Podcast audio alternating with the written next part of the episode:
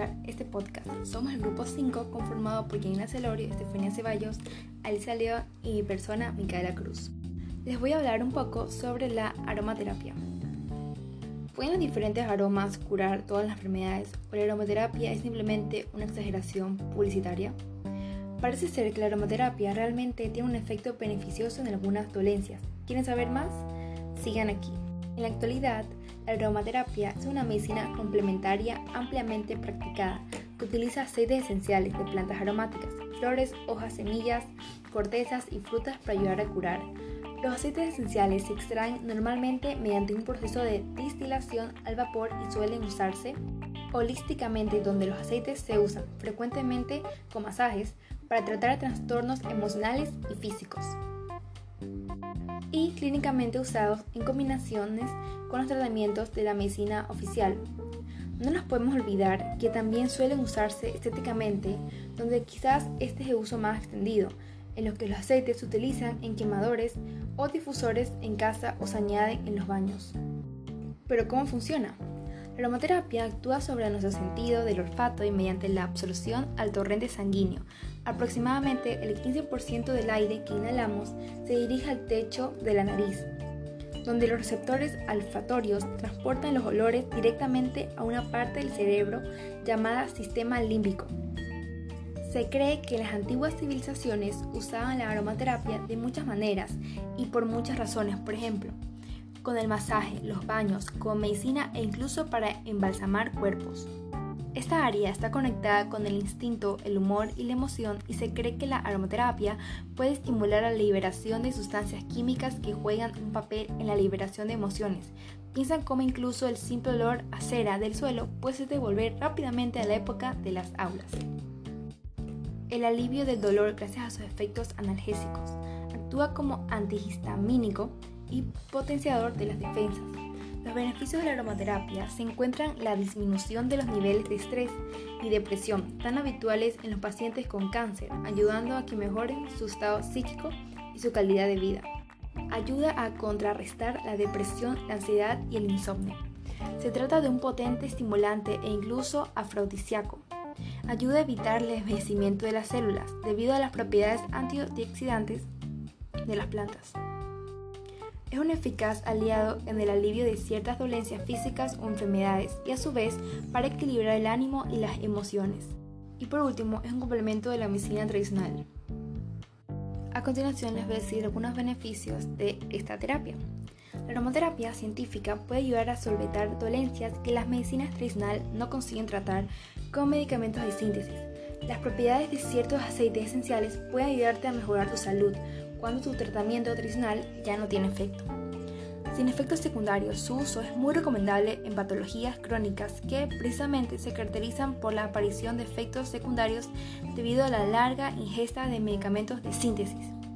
Evita la resistencia bacteriana del organismo.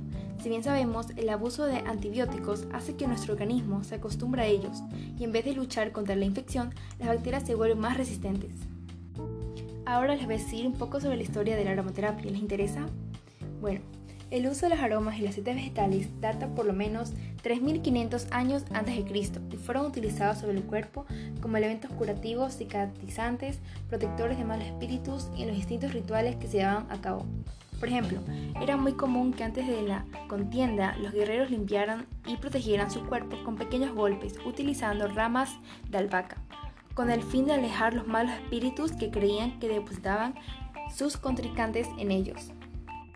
Los egipcios, griegos, romanos y chinos han tenido una gran incidencia en el desarrollo de la terapia aromática en el mundo y se han destacado grandes investigadores como Teofastro, considerado uno de los precursores en el uso terapéutico de los aceites.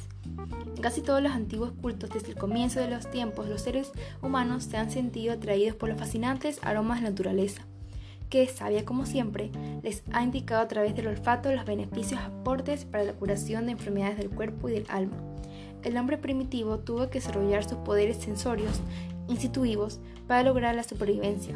Es así como aparecen las hierbas, frutos y raíces comestibles, a las que muy pronto les descubren poderes medicinales y mágicos. Podemos considerar a los egipcios como los descubridores de la aromaterapia, pues según Juan Valnet utilizaron una forma primitiva de distalación para extraer los aceites esenciales de las plantas, calentándolos en ollas de arcilla cuya boca era recubierta con filtros de lino. Al subir el vapor traía consigo los aceites esenciales y estos quedaban impregnados en el filtro, el cual era estrujado para obtener el aceite esencial que era utilizado en medicina y para todo tipo de rito religioso.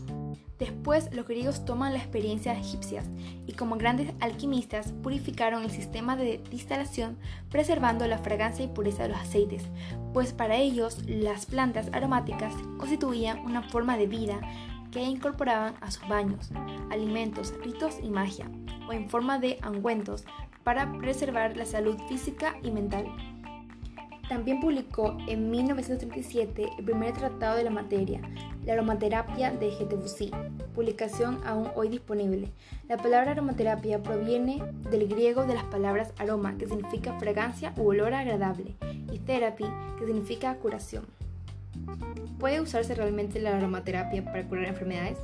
La aromaterapia parece tener su efecto más beneficioso en las dolencias menores, problemas digestivos, síndrome premenstrual, enfermedades relacionadas con el estrés y algunos problemas de piel. Algunos aceites esenciales, como el aceite del árbol té, se utiliza ampliamente en sus propiedades antisépticas. Es extremadamente improbable que la aromaterapia cure enfermedades más importantes, por lo que no recomendamos que se utilice en estos casos de situaciones de la medicina convencional. Sin embargo, puede usarse para aliviar el estrés psicológico experimentado por las personas que sufren de una patología grave. Aceites esenciales comunes y sus usos. Para su uso en casa puedes utilizar aceites esenciales en difusores de anillos de lámpara o eléctricos en el baño o combinando con un aceite de vehículo para masaje. Sigue las indicaciones del fabricante dependiendo de cuál sea el efecto que deseas obtener. Estos son los usos más frecuentes de los aceites esenciales populares. Aceites para relajarte. Lavanda, también antiséptico, manzanilla, jazmín, incienso y mirra. Ambos pueden irritar si se aplican en la piel o se usan en el baño. Nerolí, naranja, mandarina, ylang ylang. La inhalación excesiva puede causar dolores de cabeza. Aceites revitalizantes. Limón puede irritar la piel, especialmente cuando se expone al sol semilla de pomelo, canela, enebro. También tienen propiedades antisépticas, vainilla, geronio y romero. Aceites estimulantes, menta y eucalipto. Ambos actúan como descongestionantes al inhalarse, pero pueden irritar la piel, así que tengan cuidado.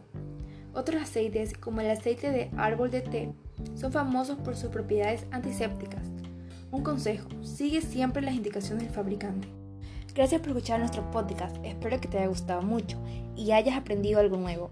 Anímate a practicar la aromaterapia.